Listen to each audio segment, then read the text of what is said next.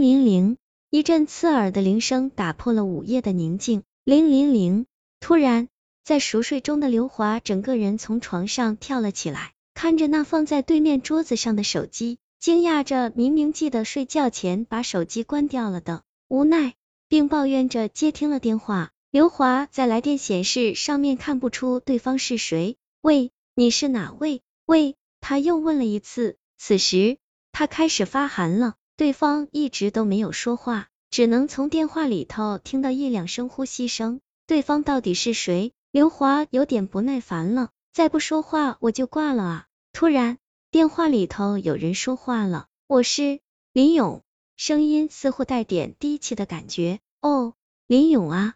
你怎么了？发生什么事情了吗？刘华问道。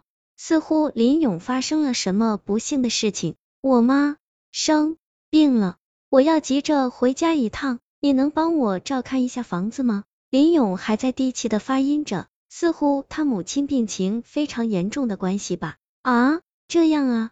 但是我不理解，你回去一趟，房子也没什么影响吧？刘华问道。哦，是这样的。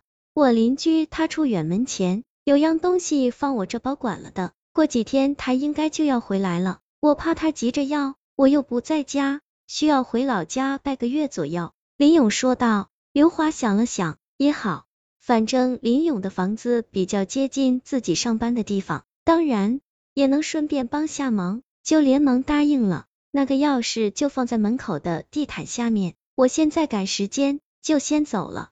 你晚些就过来吧，林勇很急的说着。哦，可以，可是我还不知道给你邻居什么东西呢。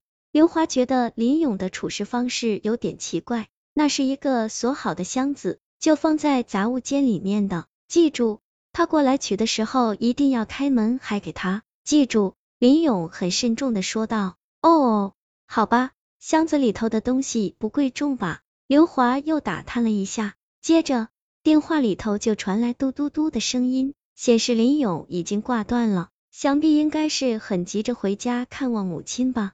好吧，等会收拾几件衣服就过去吧。不久，刘华就搬到了林勇的住处，掀开门口地毯，果然有两把钥匙。刚才还担心钥匙会不会落入不法分子的手里，拿着钥匙打开了靠外的铁栏门，然后再打开了木门。虽然已经是早上七点多了，但是房间还是显得很暗淡。原来所有的窗帘都被拉上了。其实刘华还是喜欢这样的感觉，太刺眼的阳光反而使他无法放松下来呢。房间还算整洁，应该是林勇收拾好了才离开的。刘华把行李包拎进了房间，然后洗了个澡，换了一件衣服就上班去了。晚上下班回来也不怎么做饭了。累了一天，就泡个面吃罢了。但是令他觉得奇怪的是，这整栋楼也显得非常安静。难道整栋楼都在吃泡面度日吗？居然没有往常的那些阿姨大婶做饭的吵闹。不过也好，安静的环境，工作起来也更有效率。刘华吃着泡面，突然一阵敲门声传来，谁啊？刘华拿纸巾擦了擦嘴，站了起来。这么一问，敲门突然停止了。刘华就起了疑心，是谁啊？又问了一句，奇怪，到底是谁呢？通常这么问了，门外的人也应该回应一下了吧？刘华就站定着，因为他白天工作的劳累使他钻起了牛角尖，他倒要看看到底是谁这么没有礼貌，也不回应一声，难道是哑巴不成？刘华也想一探究竟，便慢慢的走向门口处，此刻。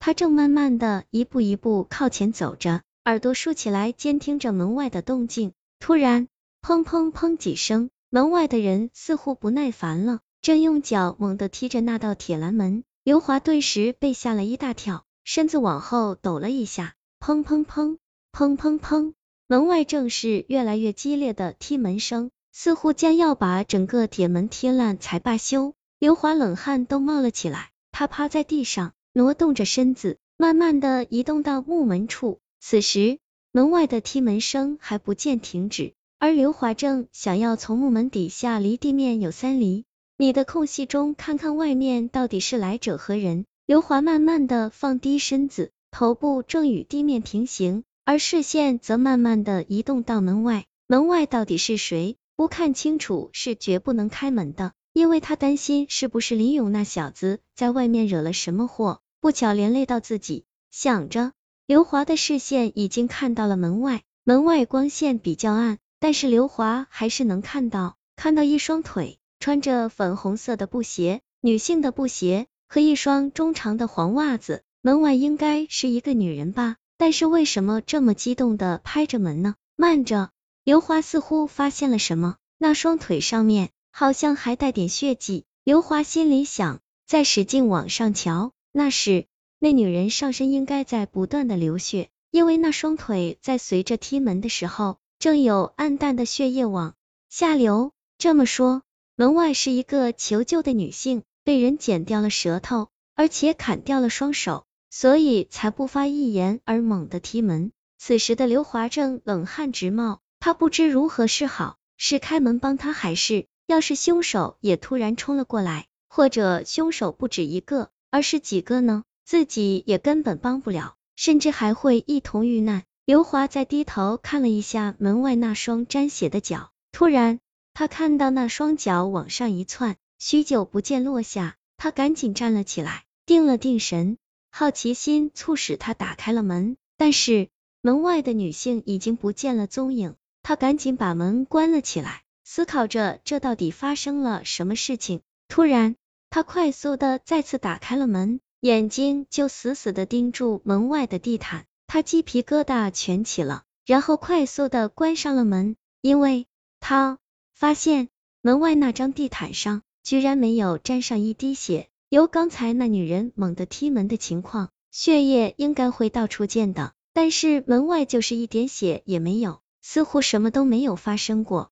门外又恢复了平静。刘华正坐在沙发上，对刚才所发生的事情百思不得其解。报警的话，那里也没有任何痕迹，警察也查不出什么端倪。要是打道回府，为了这个理由，估计会被人当傻瓜取笑，所以就别多想了，还是将就地在这住一个晚上再做打算。想着，刘华走进了沐浴间。想要洗个澡就睡觉了，但是刚才的那一幕还印在他脑子里。他挂好了干净的衣服，在镜子前思考了起来。突然，他从镜子里头发现有什么东西在背后的窗口外一闪而过。刘华发毛了，因为他似乎看到了那个在窗外闪过的东西，那是一双腿。怎么可能？这可是三楼啊！而那双腿还是如之前看到的一样，不断的流着血。刘华赶紧冲出了沐浴房，定了定神，然后抬头看了看四周的窗户，没有再发现那双腿了。难道是自己错觉？一定是被门外那个事件刻在脑海中，以至于看到什么不对劲的事情都往这方面想。不过还是先打个电话给林勇，问一下情况，到底这房子有什么问题，又或者这小子知道些什么东西。刘华拿起电话。拨打了林勇的号码。